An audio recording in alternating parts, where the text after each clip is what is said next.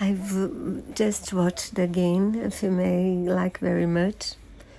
It's uh, it's with the Matt Damon and Scarlett Johansson. It tells the story. It's based in a true story, but the film and the book are very different. I recommend both.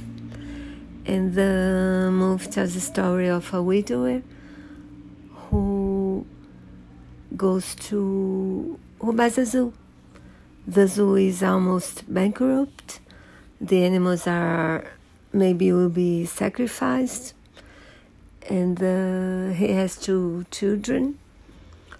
And he decides uh, to build a new life because a new life because he lost his wife. He's very sad, and he wants to change his life and do something special.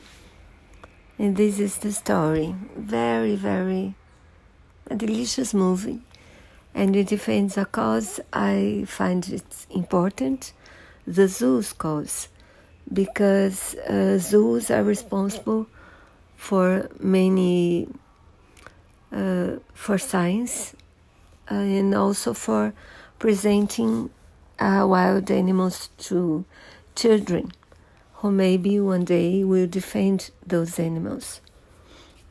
I hope you enjoy it.